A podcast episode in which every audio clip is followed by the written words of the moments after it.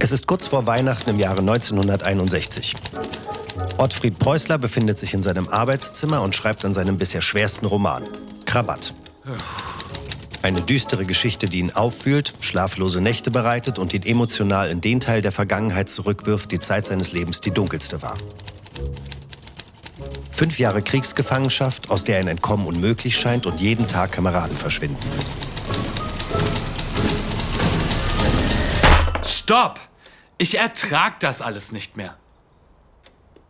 Langsam erhebt er sich aus seinem Stuhl, richtet sich auf und mit einem Mal beginnen die Augen zu leuchten. Ich schreibe jetzt ein Kasperle-Theater mit allem, was dazugehört. Wieso soll er sich seine Zeit mit solch Trübsinnigkeiten vermiesen, wenn er stattdessen doch ein lustiges, wildes und spannendes Abenteuer erzählen kann? Ottfried Preußler, der Kindern zeigen möchte, dass das Böse besiegbar ist, dass auch Räuber ein Herz haben können und dass eine Prise Anarchie das Leben würzt, schafft ein zauberhaftes neues Werk. Der Räuber Hotzenplotz. Wieso Preußler es für lebenswichtig hält, Kindern Geschichten von Räubern, Feen und Zauberern zu erzählen und warum jeder Mensch eine Großmutter Dora haben sollte, hören Sie jetzt. Stößchen.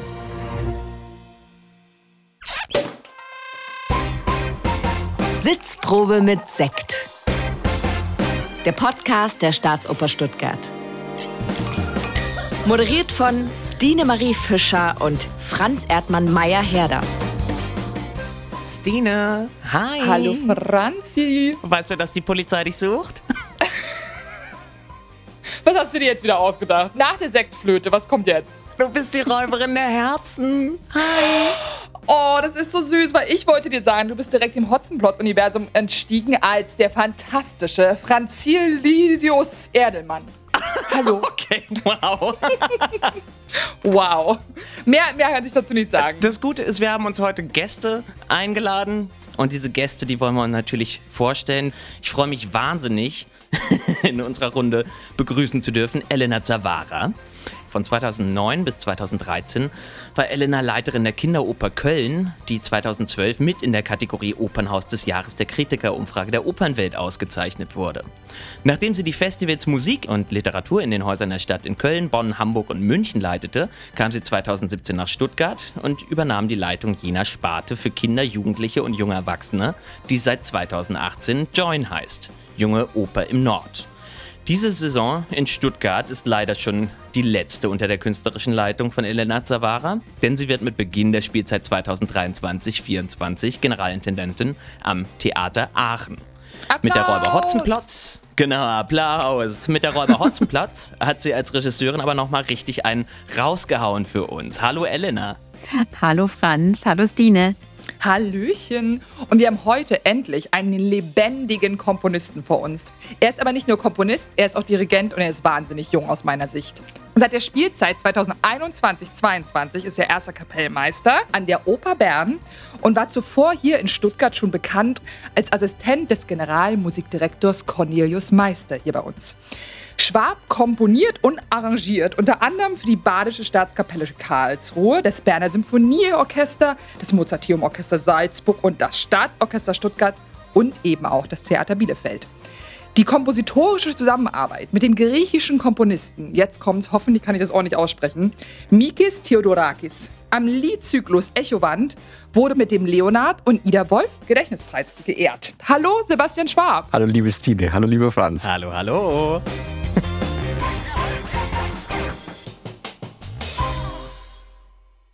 Es geht darum, dass wir Geschichten haben, die unsere Kindheit geprägt haben. Wir haben Lieblingsheldinnen, Vorbilder und wir haben in diesen ganzen Geschichten ein bisschen Anarchie, die das Leben würzt. Und wir wollen uns auseinandersetzen mit Märchen als Kulturtechnik. Aber vor allem wollen wir uns beschäftigen mit dem großartigen Werk Hotzenplotz und wie das hier bei uns auf die Bühne gekommen ist. Wir haben heute Montag, den 6. Februar. Das ist nur zwei Tage nach Uraufführung vom Hotzenplotz in einer wirklich umjubelten Premiere. ähm, aber mal an euch beide gefragt, Sebastian und Elena, wie geht's denn euch eigentlich? Habt ihr gut gefeiert? Mega geht's uns, oder? Sebastian? Ich bin ich schon finde, ein bisschen du siehst fantastisch aus. Es geht, also ich bin jetzt wahnsinnig glücklich und auch erleichtert, aber ich bin auch sehr müde jetzt. Ich bin ja tausendmal aufgeregter, als wenn ich selbst irgendwie am Pult stehe, weil du kannst ja nichts mehr machen in dem Moment. Also das ist ja, ist ja alles schon geschehen. Also mir geht's ja auch so ein bisschen so, ne? Wenn die Premiere dann läuft, dann kannst du ja nicht mehr eingreifen. Also du lässt auch sowas los, oder? Du musst das Vertrauen haben, dass alle jetzt so einstudiert sind, dass die das hinkriegen von alleine. Und das, ist irgendwie so. Da vertraue ich total. Ich meine, es ist einfach das Publikum zu beobachten, wie die so reagieren. Das ist natürlich spannend. Aber nach den ersten fünf Minuten war ich dann eigentlich schon ziemlich, ziemlich äh, happy, weil ich habe gemerkt, Das okay, ich das, das läuft. fragen, weil das ja eh, man muss ja so viel abgeben.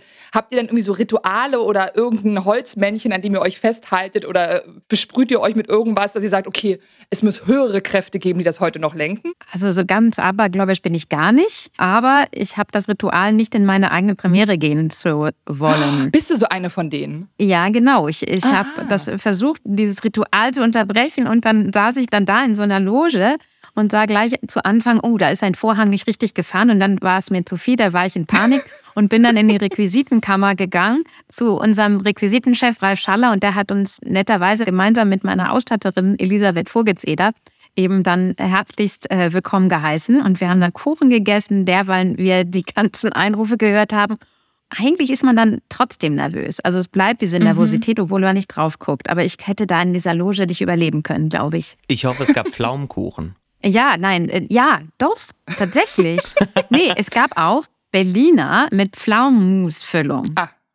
Okay. Die Shishi, unsere Großmutter, die Maria Theresa Ulrich, die hat ja einen Pflaumenkuchen gebacken für, Ja. für die Premiere. Das war ja herrlich. Super.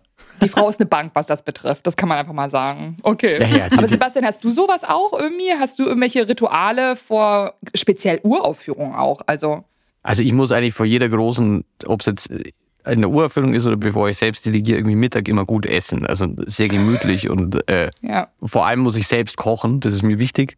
Und dann komme ich irgendwie Ja. runter. Aber so als Ritual, da, nee. Hast nee ich ich sitze auch immer drin. Also ich will das schon, ich will das schon mitbekommen, was da abgeht. Ähm, was natürlich, glaube ich, immer von Interesse ist bei so einer Uraufführung. Was ist das eigentlich für ein Stück? Also wir hören nachher auch noch mal ein bisschen rein. Elena, du hast ja auch als Librettistin mitgewirkt. Was charakterisiert denn eigentlich dieses Stück? Also wenn ich jetzt darauf antworten sollte, wahrscheinlich antworte ich dann anders als Sebastian. Ja, ich bitte dich zuerst zu antworten. Ja. Also diese Partitur von Sebastian ist eigentlich genau das, was wir uns vorgestellt hatten. Voilà. Es ist sozusagen alle diese holzschnittartigen Figuren, die auftreten und wieder schnell abgehen und diese Clip-Clap-Geschichte. Das hat er in Musik gesetzt, der Sebastian, und das macht so einen Höllenspaß und gibt auch diese Rhythmik des Abends vor.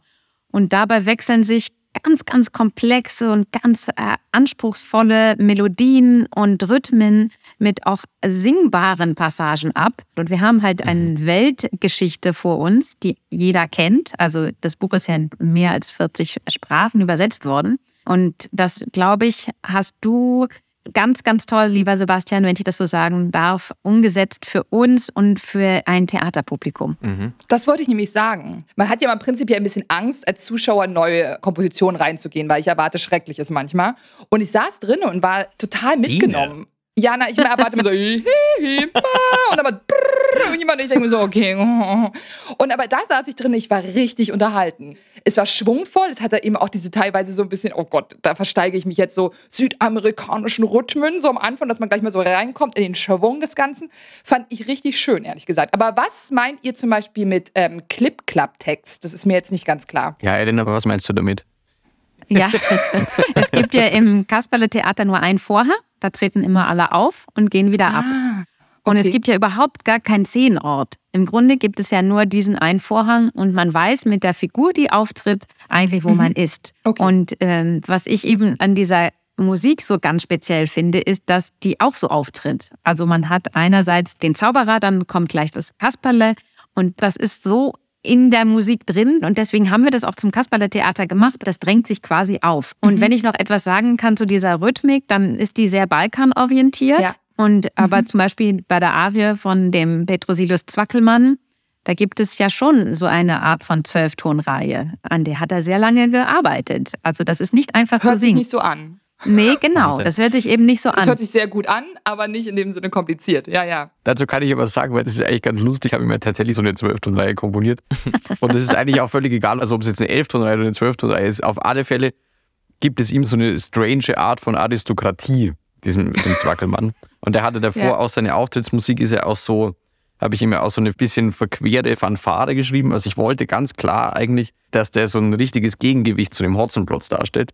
Aber halt, der hat einfach totale Schraube locker und drückt sich halt in strangen Linien aus, Aber die wechselt sich ja ab auch mit einem singbaren Melodie, ne? wechselt sich mit- dann ab mit einer Quintfall-Sequenz, genau. Genau. Mit einer Melodie, die mir absolut ins Gehirn gebrannt ist. Aber Franzl, du willst irgendwas sagen? Ähm, das gibt mir einen schönen Brückenschlag vor in Richtung eines ersten Aha. Aha.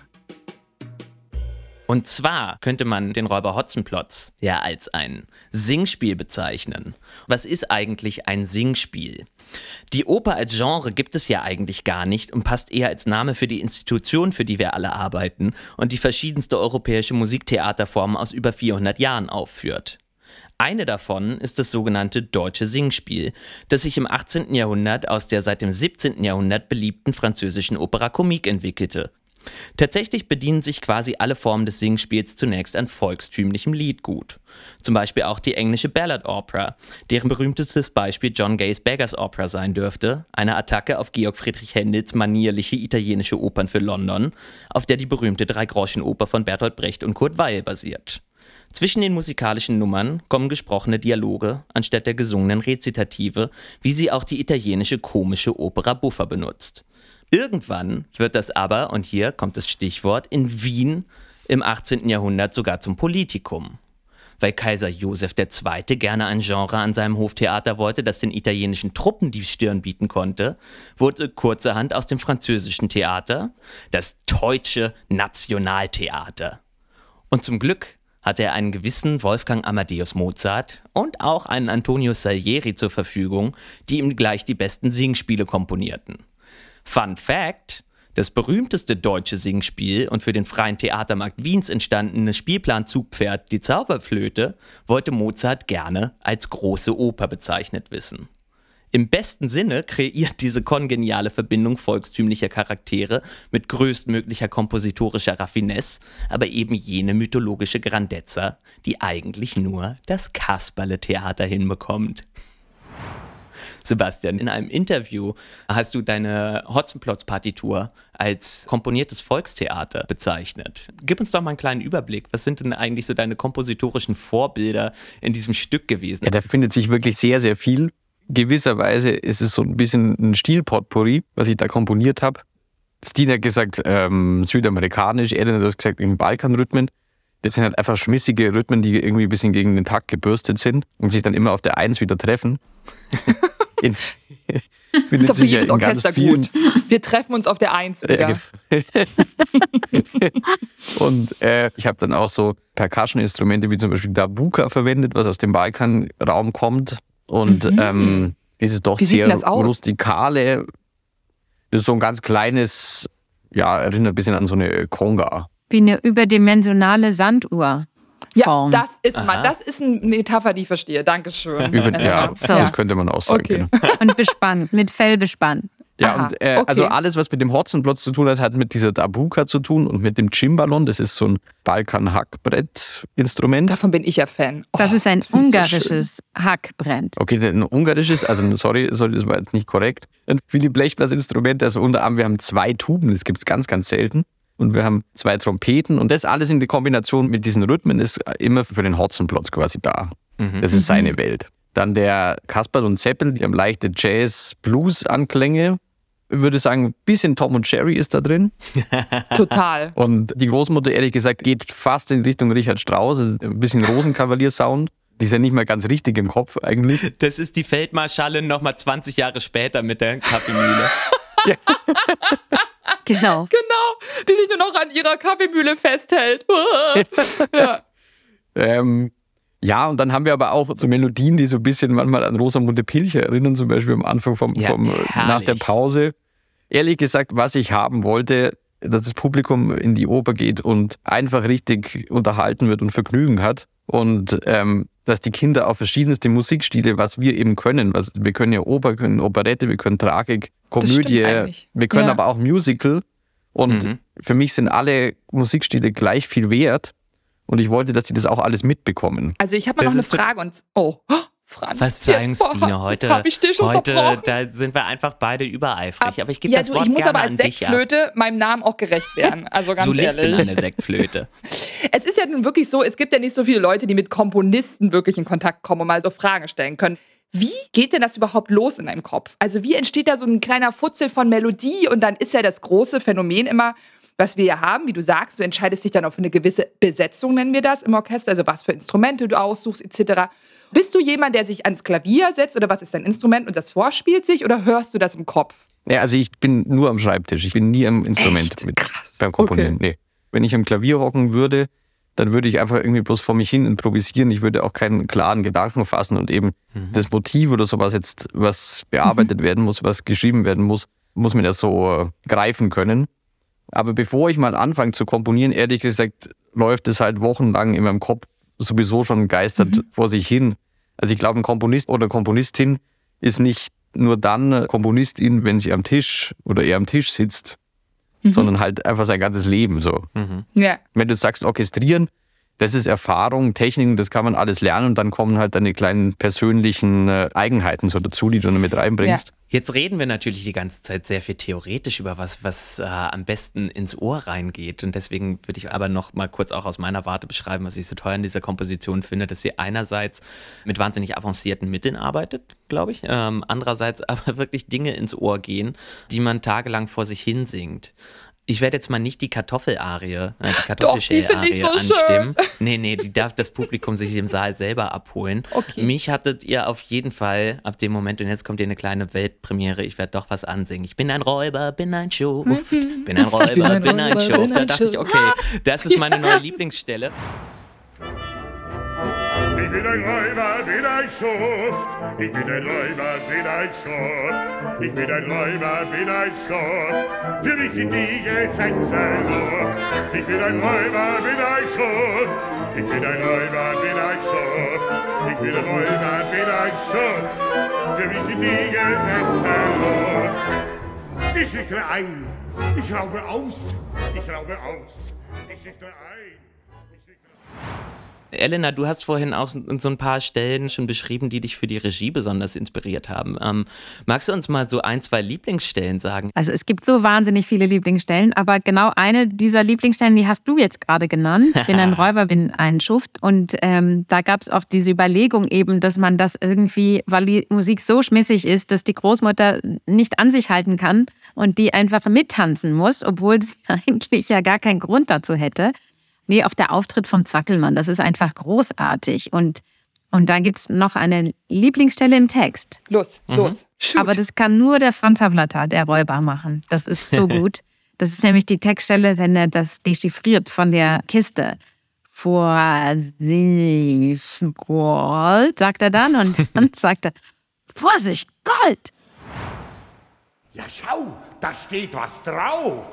Hm, Die vorsicherte Gold. Vorsicht, Gold! Was? äh, ähm, Jürgen, Jürgen, Kasperl, ich glaube, es klappt nicht. Nachdem wir jetzt ganz viel gehört haben vom Hotzenplotz, müssen wir uns eigentlich mal ganz kurz darüber informieren, worum geht's eigentlich im Hotzenplotz von Ottfried Preußler. Meine sehr verehrten Damen, meine lieben Herren, der Räuber Hotzenplotz ist nicht einfach nur ein Räuber. Er lässt sich auch nicht darauf reduzieren, dass er mit seinen sieben Messern und seiner Pfefferpistole den Menschen Angst einjagen möchte. Und vergessen Sie bitte auch gerne die Tatsache, dass er der Großmutter der beiden ausgebufften Bengel, Kasperl und Seppel, ihre geliebte Kaffeemühle raubt. Auch wenn diese ein besonderes Geschenk der beiden Jungs zum Geburtstag war und ihr Lieblingslied spielt. Und es ist in Wirklichkeit auch nicht so dramatisch, dass er Seppel gefangen hält und Kasperl für ein Säckchen Schnupftabak an den durchtriebenen Zauberer Petrosilius Zwackelmann als Dienstboten verkauft. Womit beide nicht gerechnet haben, Kasperl und Seppel haben vorab schnell ihre Mützen getauscht, damit sie jeweils für den anderen gehalten werden. Das nenne ich mal schlau. Und auch wenn der Räuber Hotzenplotz mit so einem bösen Zauberer überhaupt befreundet ist, der einen Hang dazu hat, Menschen zu seinem Vorteil zu verhexen, indem er beispielsweise die Fee Amaryllis, verzaubert in eine Unke, in seinem Keller gefangen hält. Ja, Es ist Kasperl, der die Fee von dem bösen Zauberbann befreit. Sie zurückverwandelt, dadurch das Böse in Form des Zauberers entmachtet wird und Großmutters Kaffeemühle wieder beschafft. Trotz alledem der Räuber Hotzenplotz ist kein Unhold, vor dem auch nur ein Kind dieser Welt Angst haben muss. Denn er ist ein anarchischer, unbeholfener, liebenswerter, augenzwinkernder, polternder Brummbär, der auch Tränchen vergießt, wenn er Seppels Mütze ins Feuer wirft und Seppel deshalb todtraurig ist. Und wissen Sie, meine Damen und Herren, wie man die Anarchie am besten entfesseln kann? Mit einem Säckchen. Da würde ich sagen, Prost Cheers. drauf. Cheers Wir lassen to that. Cheers. die Gläser Prost. Klingen. Sekunde, ich mache einmal kurz. Ah, das war's nicht richtig. Aha. Ähm, Leute, ich würde gerne einmal in die Runde fragen, weil ich als äh, jemand, der aus Norddeutschland kommt, immer vom Hotzenplotz wusste, aber damit nicht wirklich aufgewachsen bin. Hat der eigentlich als Kinderliteratur bei euch eine Rolle gespielt oder habt ihr den äh, später kennengelernt? Sebastian nickt schon, erzähl mal. Ja, Elena ist ja auch in Hamburg groß geworden, deswegen antworte ich jetzt einfach mal, oder Elena? ja, klar. Antwort du doch mal. nee, also tatsächlich hat, hat mir meine Oma das vorgelesen. Oh. Ähm, kann ich mich schön daran erinnern, das war, äh, ja, das war tatsächlich so. Ich verbinde da sehr schöne Kindheitserinnerungen dran. Und ich verbinde damit auch, weil das mit diesen Bratkartoffeln, meine Oma hat wirklich extremst gute Bratkartoffeln gemacht. Und jetzt, jetzt komme ich eben zu dieser Genialität von dem Stück. Das ist mir jetzt erst klar geworden. Wenn man jetzt zurückgeht in der Commedia dell'arte, da wo es herkommt, sind ja die Figuren teilweise sehr eindimensional. Also der eine ist böse, der andere ist gut, der andere ist lustig, der andere ist traurig. Aber bei Preußel ist es ja so, die haben ja alle ihren Bruch irgendwo in der Persönlichkeit. Also der Zwackelmann ist ein böser Zauberer, aber er ist total zu bemitleiden, weil er sich sowas Einfaches wie Bratkartoffeln eben nicht selbst zaubern kann. Und wenn man weiß oder wenn man das Glück hat, in seiner Kindheit eine Oma zu haben, die so perfekte Bratkartoffeln macht und einem damit so viel Liebe vermittelt, dann weiß man, okay, dieser Zwackelmann hat diese Liebe offenbar nicht bekommen oder, oder hat sie nicht. Oh, stimmt. Und das finde ich große Literatur irgendwie. Das Oh, das ist schön gesagt. Das stimmt. Aber ich muss sagen, zum Beispiel, ich habe lange behauptet, ich bin gar nicht damit groß geworden.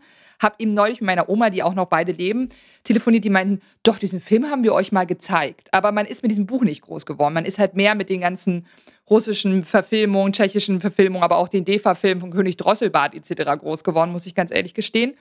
Ich habe tatsächlich das Buch jetzt erst gelesen und fand es in der Hinsicht sehr, sehr bezaubernd. Und wenn man sich eben auch mit dieser ganzen Thematik beschäftigt, was Märchen ja auch so sollen und wollen und können, wie da diese ganzen Elemente so aufgegriffen wurden und auf so eine sehr schöne Art und Weise entfaltet sind. Das habe ich auch mich unterhalten mit einem Vater eines Sohnes, der jetzt sieben Jahre alt ist, der meinte, diese beängstigenden Situationen, die ja wirklich gruselig sind eigentlich, wenn man die jetzt nur im Film sieht, sind eben nicht so beängstigend, weil das Kind, die kindliche Fantasie, die selbst entschärfen kann für sich, weil sie halt nicht bis ins Detail beschrieben sind teilweise. Und das fand ich auch einen sehr interessanten Aspekt, den man, glaube ich, als Erwachsener gar nicht mehr so sieht, wie gruselig eben eigentlich auch natürlich diese ganzen Märchen sind. Also das ist auch so ein Aspekt, den ich eigentlich wichtig finde und der auch der, der Vorteil des Theaters auch birgt oder hat, ähm, dass man eben nicht den Erzählbär herauslassen muss. Im Film wird alles auserklärt. Und dann wird auch noch diese psychologische Denkweise, also wie denkt der, was sind die Motivationen, man hat dann Close-ups oder auch gruselige, sehr ausformulierte Geschichten da gezeigt werden. Also das muss ja alles realistisch sein. Und da haben wir, glaube ich, den großen Vorteil des Theaters. Das ist auch nochmal wieder ein schöner Punkt, um anzuknüpfen. Du hast es eben schon erwähnt. Für dich ist der Hotzenplotz ein Kasperle-Theater. Und da habe ich nochmal ein kleines Aha vorbereitet. In der letzten Folge zur Götterdämmerung gab es ja schon einen kleinen Spoiler zur Querverbindung zum Hotzenplotz. Und tatsächlich war das nicht alleine Dramaturgenhumor. Der kann ja auch manchmal einsam machen. Äh, Cosima Wagner bezeichnete nämlich selbst in einem Tagebucheintrag Siegfried und den Drachen, sein Ersatzkrokodil, als Kasperl und das Tier, welches ihn happen will. Und Richard Wagner wäre auch nur ein halb so großes Schlitzohr gewesen, wenn er es nicht verstanden hätte, mit Meisterhand aus den bekannten Märchennarrativen die richtigen Zutaten für seinen Ring des Nibelungen zu stibitzen. Nun heißen sie alle Guignol in Frankreich, Pulcinella in Italien, Petruschka im Russischen oder auch mal Fasoulis in Griechenland, richtig, Elena? Sehr richtig. Den kenne ich auch. Genau, alles Kasperle-Figuren seit Jahrhunderten die Helden eher derber Unterhaltungsformen, die sie aber selbst noch in großbürgerliche Kinderzimmer geschafft haben. Man könnte durch die Wiedererkennbarkeit der Figuren annehmen, dass in ihren Welten alles klar benennbar ist. Kasperl und Seppel, Großmutter, Gretel und die Fee als die Guten, Wachtmeister und König als Repräsentanten einer zum Besten der Gesellschaft eingerichteten sozialen Ordnung. Doch schaut man sich zum Beispiel die Geschichte von Punch and Judy, dem englischen Kasperle- und Gretel-Paar an, dann schlackern einem doch die Ohren. Weil das Kind, auf das Mr. Punch aufpassen soll, nicht aufhört zu weinen, wirft er es aus dem Fenster. Er erschlägt seine entsetzte Frau und knüppelt sich dann an der Obrigkeit, Wachtmeister, König und mythischen Figuren, ein Krokodil dient als Ersatzdrache, der Teufel jagt Mr. Punch auch keine Angst ein, vorbei bis hin zum Tod. Bei jedem Kasperle-Theater schwingt ein bisschen Anarchie mit. Elena Ottfried Preußler hat mal gesagt, für Kinder zu schreiben, das sei eigentlich ein Spiel mit äußerst strengen Regeln. Er sagt, wer für Erwachsene schreibt, schreibt ausschließlich für Erwachsene. Wer für Kinder schreibt, schreibt automatisch für Erwachsene mit. Lässt sich das in irgendeiner Art und Weise auf deine Arbeit im Join übertragen, also eben Musiktheater für mehrere Generationen zu machen?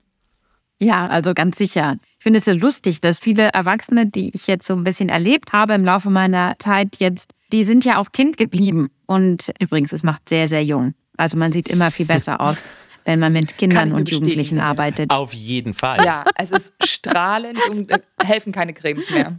Nee, genau, aber das ist ja ein wichtiger Punkt, den ihr hier anbringt, dass es eben für ein Alter ab sein soll Mhm. und nicht für ein Alter bis. Und das, das habe ich mir immer zur Prämisse gemacht, dass alles den Anspruch haben muss, auch das ältere Publikum anzupacken oder anzusprechen. Was ich zum Beispiel total süß fand, als ich jetzt drinne war in einer Probe, ich konnte leider nicht bei der Premiere dabei sein, saß aber bei einer Bühnenorchesterprobe sozusagen drin und da war ein Kind und ich weiß nicht, wie es dir ging, Franz, aber ich finde das immer so herzerwärmend, weil das Besondere, was ja diese Inszenierung auch ausmacht, die es ja normalerweise nicht gibt, das Aufmachen nennen wir das der vierten Wand. Also es gibt eine direkte Kommunikation, ein Mitmachen sozusagen. Die Leute werden angehalten, stimmt doch mal ab, zählt mit, etc. Und dieses Kind, also es war ja nur eins und es war auch alleine, es gab also keine Gruppendynamik oder so. Das war so interessant, wie das sofort so reinfällt in diese Welt. Und es war bei allen diesen Situationen genau da, wo du es aufgemacht hast, hat das funktioniert und das finde ich unglaublich. Also wie baut man das auch ein als Regisseur? Weiß man um diese Wirkung nach einer Weile irgendwie auch? Ja und nein. Also man hofft auf die Wirkung, wissen tut man es nicht ganz genau, aber dieses Motiv Theater im Theater, das ist, glaube ich, so das, was mich so umtreibt. Also mit allen Arbeiten, die ich so gemacht habe, weil ich einfach diese Welt so absurd finde, dass ich immer auch im Alltag über so viele Situationen lache, das auch sichtbar machen möchte für alle ZuschauerInnen. Und Ja. das hat ja diese Kraft. Also warum begegnet man sich in einem Raum gemeinsam? Was Ja. will man da erleben? Und eigentlich will man doch nicht äh, so tun, Ja. als ob man vor einer Mattscheibe sitzt, sondern man möchte ja eigentlich erleben, dass man angesprochen wird. Und ich glaube, in dem Augenblick, wo wir die vierte Wand öffnen und quasi auch zeigt, was das für eine Arbeit ist, deswegen habe ich den Orchestergraben hochfahren lassen, damit die Kinder und alle sehen, das ist wirklich viel Arbeit. Also die Schlagzeuger zum Beispiel zu erleben, wie viele Instrumente die gleichzeitig bedienen müssen. Und die spielen ja aber auch mit, ne? Die müssen auch nebenbei irgendwelche Geräte halten von Hotzenplotz etc. Wir verraten nicht welche. Ich finde das schön, dass man eben sieht, dass dieses das Musikmachen und Musizieren, dass das eben auch ein Handwerk ist. Ja. Was Genau. das da für einen Körpereinsatz auch bedeutet. Und dass man Und das einfach. toll. Ja. Entschuldigung.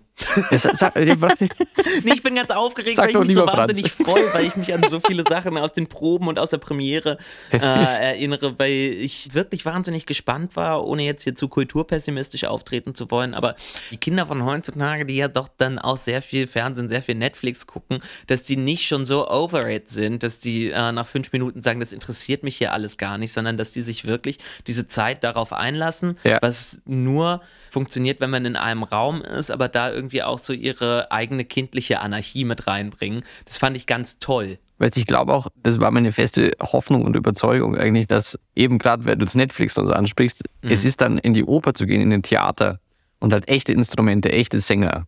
Dass man das erlebt als echtes sinnliches Erlebnis, das hat ja Netflix nicht. Genau. Genau. Ja.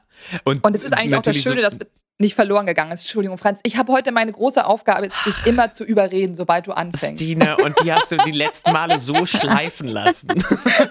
dass ich total froh bin, dass du sie Ich heute grad sagen. wahrnimmst.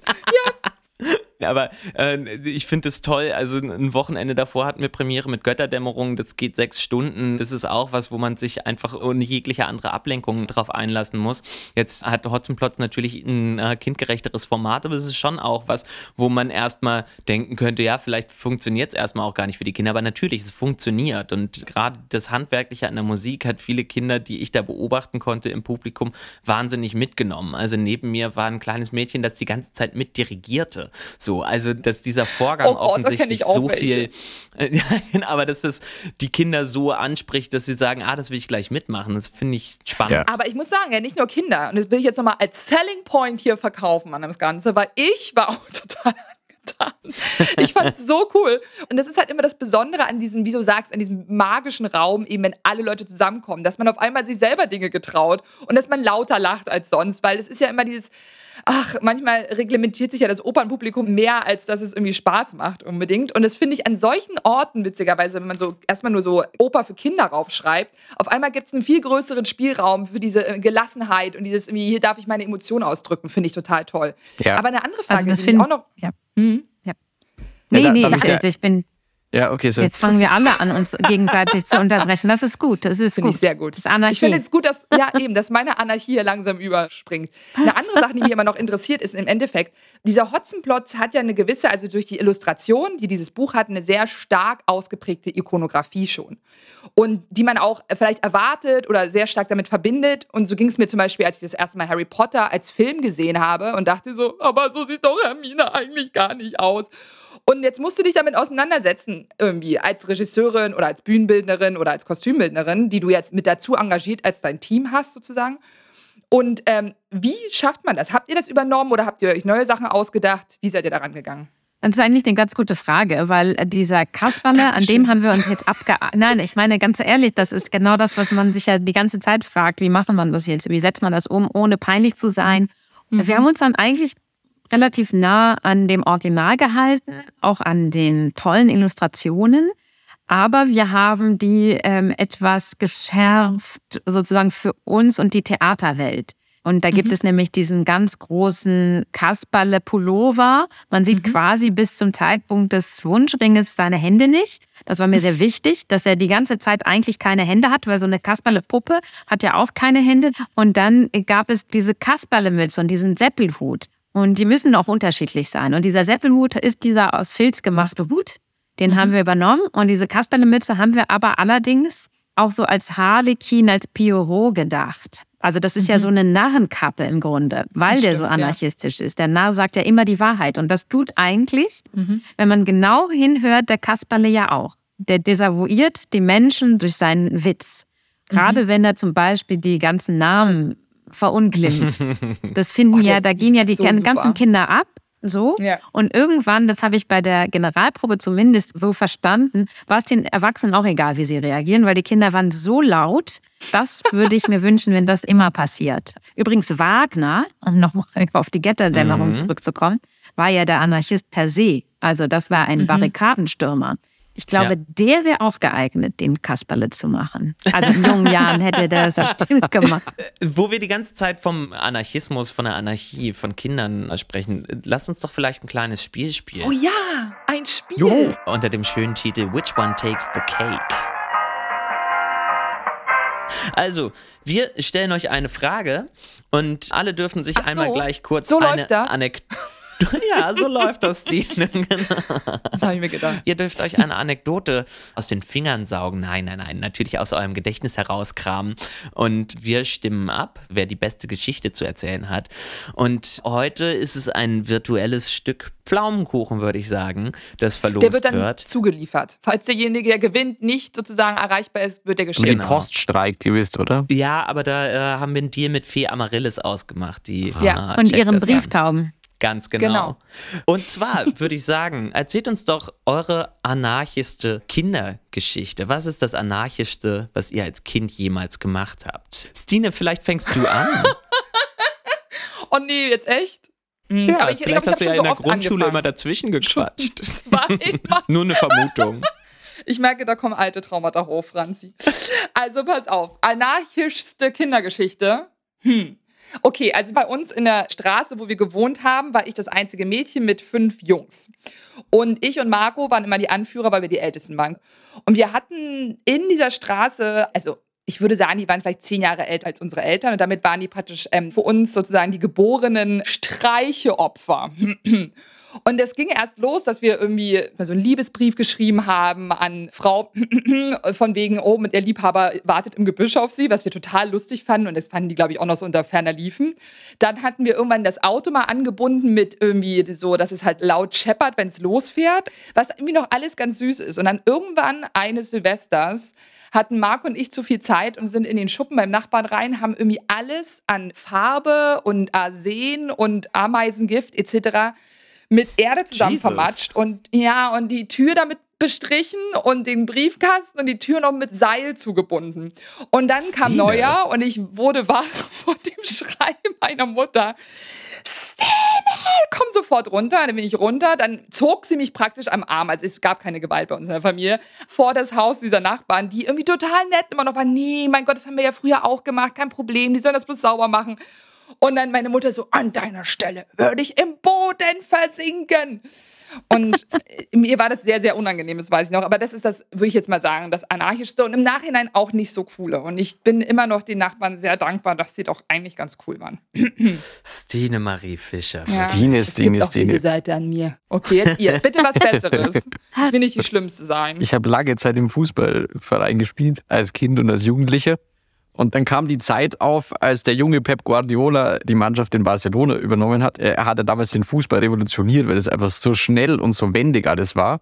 Wir hatten halt in unserem Verein unser Trainer, den ich natürlich sehr schätze, aber der hat halt auch noch damals ein klassisches 4-4-2 spielen lassen, was dann irgendwie so ein bisschen langweilig wurde für uns. Und dann habe ich vor einem Spiel, wo ich einfach, ich war in der Zeit mal Kapitän und habe dann gesagt, wir sollten nicht diese Aufstellung machen und habe dem Trainer widersprochen und habe dann halt gesagt, wir spielen ein 4-1-4-1 und das kam aber nicht so geil an und dann haben wir uns äh, gestritten vor dem Spiel und im Endeffekt durfte ich dann dieses Spiel auch nicht mitspielen, weil ich halt, weil ich halt so einen kleinen Boykott gegenüber der Aufstellung unseres Coaches äh, herbeigeführt habe. Aber, und das ist das Coole, im Endeffekt ein Jahr später haben wir dann halt ein 3-4-3 gespielt, was ja auch so eine Richtung Guardiola-Aufstellung ging. Und ja, das war so mein äh, Und wo war die Geburtsstunde des bayerischen Guardiola-Spiels? In welchem Ort war das? Deswegen ist er schließlich dann auch äh, irgendwann nach München gekommen, weil er davon gehört hat. Okay, ich bin total gespannt auf Elenas Geschichte, denn ich glaube, Elena Zavara hat's faustig Ich glaube auch. Man kann doch eine Kindergartengeschichte erzählen, Na oder? Klar. Alle Ja. Altersgruppen. Also ja, das war äh, ziemlich schlimm. Also ich war unter anderem auch äh, Dornröschen in unserem Kindergartenspiel. Aber einmal war ich eben auch der Hirte. Ich glaube, da war ich so drei Jahre. Also in dieser äh, Maria und Josefs Geschichte, ne? Weihnachtsgeschichte nennt man sie auch. ähm, diesen Hirten spielen, der sagt, nein, ihr könnt das Kind nicht im Stall gebären, in meinem Stall. Und dann habe ich mit meiner besten Freundin, die war auch ein Hirte, und wir hatten so riesen Fellmützen auf. Und wie es im Waldorf-Kindergarten ja so ist, da wird ganz oft mit Bienenwachskerzen beleuchtet. Also das war alles mit Wachskerzen beleuchtet. Und Angst. ja, und ich, ich habe irgendwie gedacht, so, ah, das ist total gut. Ich saß da so auf so einem Stuhl und habe wahnsinnig viel gekippelt. Und ich dachte so, irgendwann, wenn ich ganz weit nach hinten komme, da wo die Kerzen sind, dann erreiche ich die Flamme. Oh Gott. Und dann, ich konnte mich nur noch daran erinnern, dass das ganze Publikum, daher die Interaktion, die ich vielleicht finde, gut finde, auf mich zustürmte und mir auf den Kopf gehauen hat, um die entflammte Fellmütze niederzulöschen. Oh je. Und ich habe nicht nur das ganze Weihnachtsstück boykottiert und sabotiert damit, sondern ich hatte auch sehr viel Aufmerksamkeit, weil ich ja nur der Hirte war. Und du hast zum Denn ersten Mal die vierte Zeit. Wand geöffnet. Ja, ich habe die vierte Wand schon ganz Um Gottes Willen. Aber so richtig mit so Interaktion geöffnet. Okay, Franz, Und wie meine- sieht's bei dir meine- aus? Genau. Oh, Entschuldigung. Du wolltest noch was erzählen. Elena, ich schneide heute die Leute alle ab. I have no time for this. Wir müssen Also Stine Marie Fischer hat, glaube ich, auch den einen oder anderen Schlag im Leben auf den Kopf bekommen. ja, also nicht nur einen. Ich bin mit, mit einem Bruder groß Nein, geworden. Stine, Entschuldigung. Ich habe Doch, heute du, wir haben, ordentlich uns, wir haben uns vorgebaut. einmal die Woche getroffen zum Kloppen, mein Bruder und ich. Haben gesagt, wir müssen diese Energien rauslassen. So, okay. Nee, ähm, also ich war tatsächlich, man mag es kaum glauben, ein ziemlich braves Kind. Äh, ich meine, meine Mutter das glauben wir sich nicht. Je- Jede Folge ist tatsächlich so. Ich glaube, ich habe jetzt einiges nachzuholen, deswegen mache ich jetzt die ganze Zeit nur Scheiß. Aber äh, es gab eine ähm, Geschichte, die jetzt vielleicht nicht unbedingt von Anarchie zeugt, aber davon, dass ich mit einer gewissen Selbstvergessenheit unterwegs war und alle mitmachen mussten. Haha. ähm, und zwar äh, gab es einen sehr, sehr schönen Sommer, da war ich, glaube ich, fünf oder. Also es war noch vor der Grundschule wo das Gras bei uns im Garten sehr hoch stand. Und ich, äh, man erzählt mir das heute noch, dass ich äh, ziemlich gerne ausführliche Nickerchen am Nachmittag gemacht habe. Ähm, und man immer aufpassen musste, weil ich dann sauer wurde, wenn man mich, mich wecken wollte und dann irgendwie bis 17 Uhr geschlafen habe und dann natürlich abends ein kleiner Albtraum war, der nicht so richtig ins Bett zu kriegen war. Ähm, Aber da war es ein schöner Sommertag und ich ließ mich zu einem Nickerchen im Garten im hohen Gras nieder. Es war warm.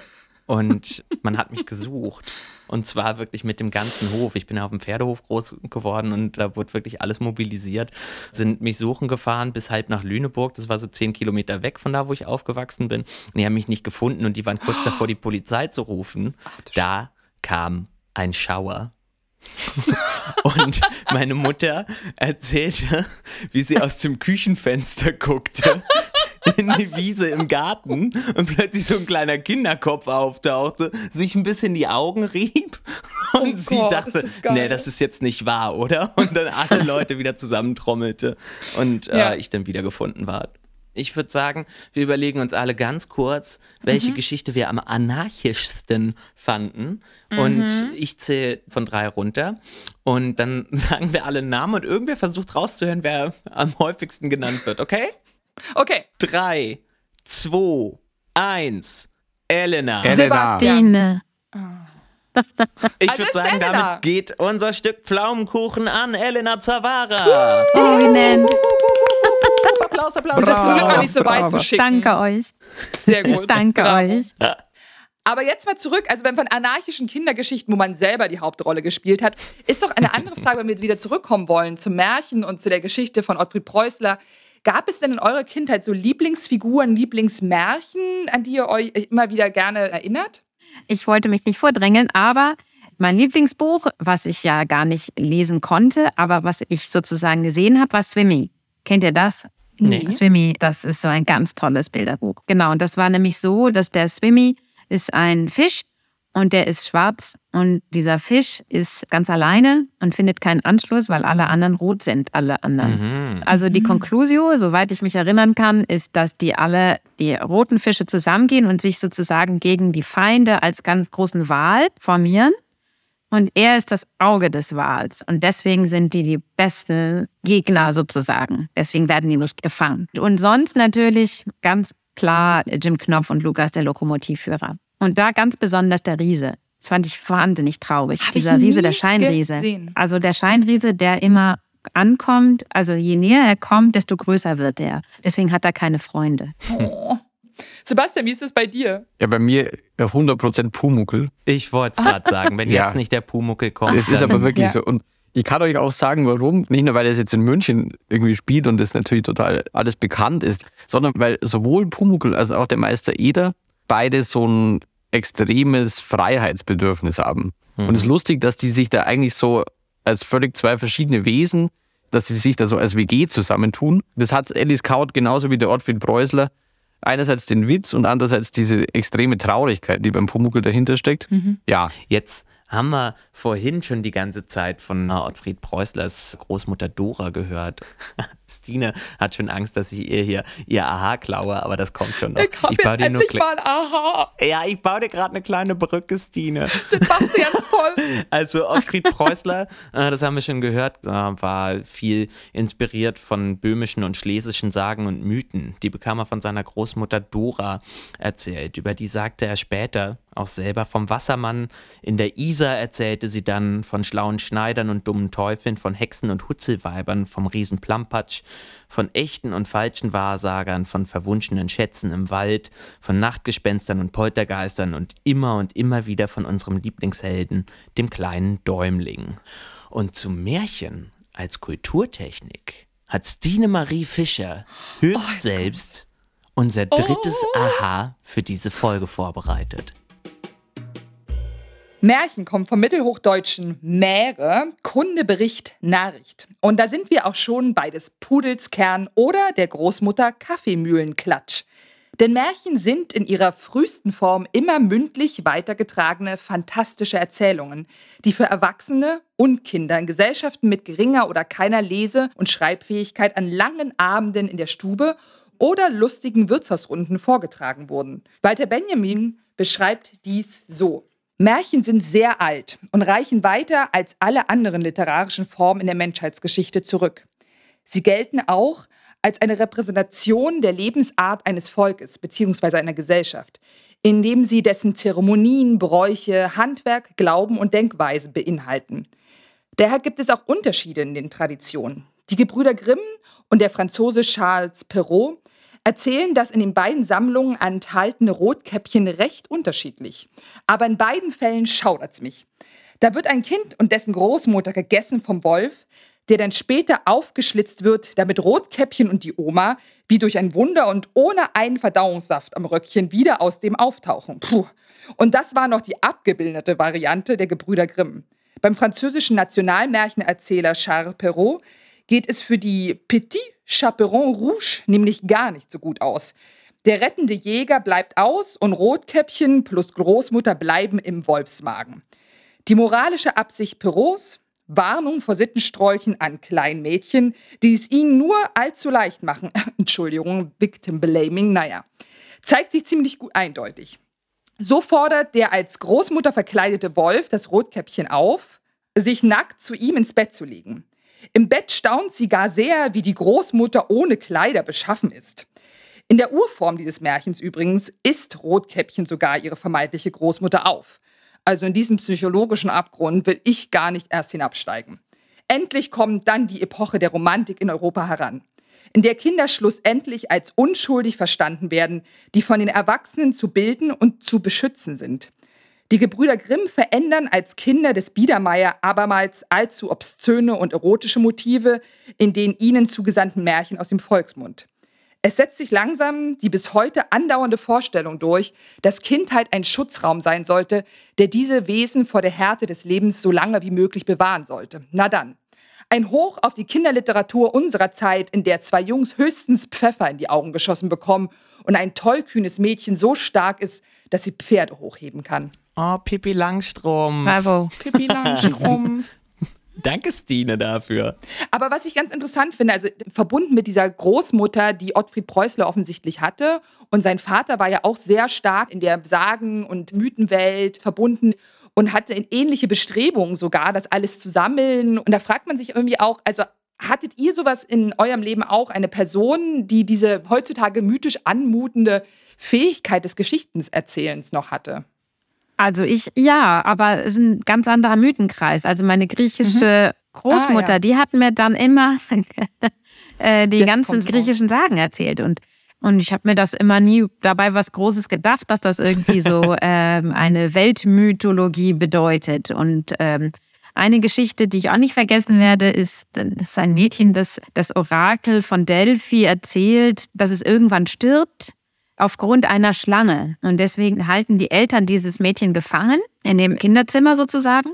Und damit da keine Schlange reinkommt. Und äh, sie hat überhaupt gar keine Kinder, sie kann sich nicht mit jemandem treffen, es könnte ja immer eine Schlange kommen. Und äh, dann, damit sie auch weiß, äh, was eine Schlange ist, hat man ihr ein kleines Bild an die Wand getan. Also so als Fresko. Und ähm, soweit es mir in Erinnerung geblieben ist, kratzt sie daran, weil sie das so schrecklich findet, diese Schlange, weil sie ihr ganzes Leben ausmacht.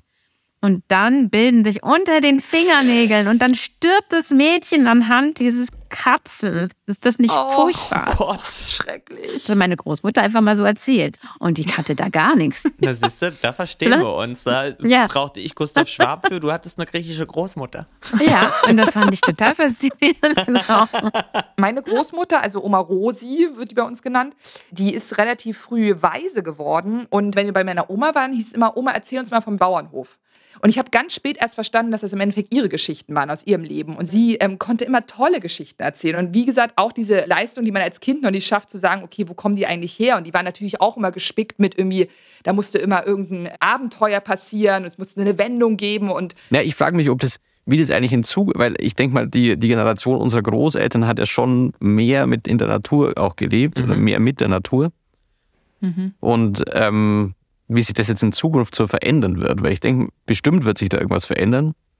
Und da geht ja auch schon ein bisschen so ein Kulturgut verloren. Na total. Und da sind wir jetzt, oh, jetzt müssen wir ganz kurz, also diesen intellektuellen äh, Input kann ich jetzt auch nur machen, weil Franz Erdmann Meyer-Herder mir den gegeben hat, der schon meinte, nach dem Ersten Weltkrieg ist schon dieser erste Bruch dieser mythischen Welt, weil es gab so viele, die zurückkamen aus einer Erfahrung, die nicht mitgeteilt werden konnte. Man konnte das schwer in Worte fassen, was da passiert ist.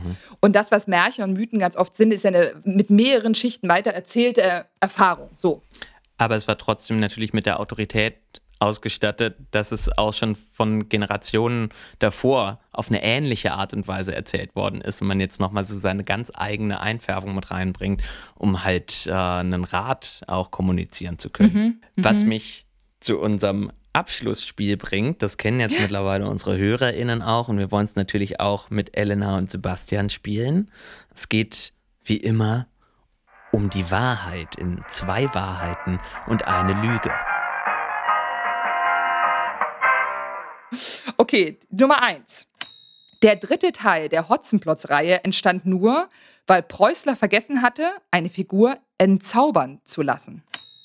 Das Namensprinzip vom Räuber Hotzenplotz hat Ottfried Preußler sich aus der französischen Legende vom Brigand Bricombrocq abgeschaut. Liebste Auszeichnung von ihm war der goldene Marmeladendeckel. Eins, zwei oder drei. Was ist die Lüge? Uh. Nee, ich bin ein? Räuber, bin ein Schuft. Oder die Oh Franz, sag noch mal, kann, Franz, kannst du noch mal Okay. die zweite Frage genau nochmal stellen? Das Ja, das, Sebastian. Also das Namensprinzip vom Räuber Hotzenplotz hat Ottfried Preußler sich aus der französischen Legende vom Brigand Bricambroc abgeschaut. Was ist ein Namensprinzip? Naja, wie der Name gebildet ist. Räuber der heißt, Hotzenplotz. warum der so Okay, heißt, wie er. Nummer heißt. zwei ist die Lüge. Bricombrocq. Nummer zwei ist die Lüge. ja, glaube ich auch. Nummer zwei ist falsch. Okay, kommt, wir lösen auf. Stine, fang an mit Nummer eins. Nummer eins ist natürlich wahr. Juhu! Ursprünglich wollte Preußer nur ein einziges Buch, nur ein einziges Buch. Ich muss langsamer sprechen. Das war auch die Bitte unserer Zuhörer. Jetzt am Ende löse ich sie ein. Also es sollte eigentlich nur ein Buch geben von Hotzenplotz. Und nachdem er von Kindern Anfragen, Bitten und detaillierte Vorschläge für weitere Hotzenplotz-Bücher bekommen hatte, entschloss er, ein weiteres Buch über den Räuber zu verfassen. Aufgrund der Tatsache, dass der Hund Wasti, den die Witwe Schlotterbeck versehentlich in ein Krokodil verwandelt hatte, am Ende des zweiten Bandes nicht wieder zurückverwandelt wurde, bekam Ups. Preußler auch nach dem zweiten Teil wieder Briefe und Postkarten von Lesern. Daraufhin schrieb er einen weiteren Band, bei dem er genau darauf achtete, keinen offenen Handlungsfaden zu übersehen. Zudem erklärt er am Ende des Buches, dass es sich dabei endgültig um seine letzte Kasperler-Geschichte handle. Punkt. Stine, willst du einfach gleich mit Nummer drei weitermachen? Und dann kommen wir zu Nummer ja, zwei. denn Nummer drei ist auch wahr. Okay. Yes. beide gewonnen. Ihr habt gewonnen. Juhu. Also der goldene Marmeladendeckel war eine Auszeichnung der Leseraben einer Kindergruppe aus dem oberbayerischen Brandenburg.